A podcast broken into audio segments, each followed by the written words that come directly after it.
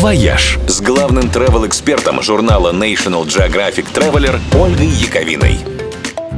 Всем привет! 57 лет назад на воду, а точнее под воду, была спущена первая в истории туристическая подводная лодка. Вернее, плавательный аппарат под названием «Мезоскаф».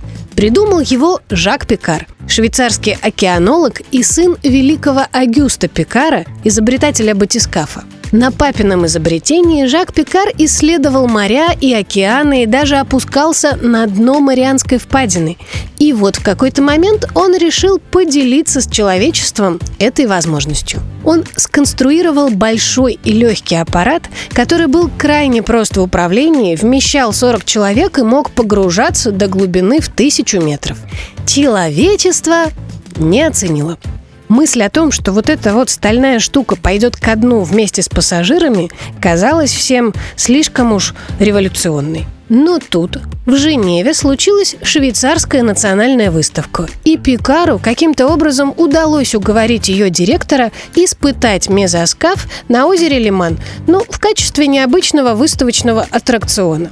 Несмотря на сопротивление экспертной комиссии, которая не желала брать на себя ответственность за 40 утопленников, 27 февраля аппарат все-таки ушел под воду и успешно всплыл через 20 минут. Публика была в полном восторге. За время выставки Мезоскаф опустил на дно Женевского озера более 33 тысяч человек и без единого серьезного происшествия.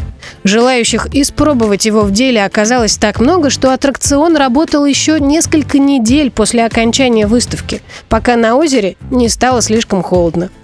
Тот самый аппарат, мезоскаф, теперь можно увидеть в швейцарском музее транспорта в Люцерне. А его потомки, которые просто называют туристические подлодки, теперь успешно катают людей в морях и озерах по всему миру. Если будет возможность на таком поплавать, очень советую. «Вояж» – радио 7 на семи холмах –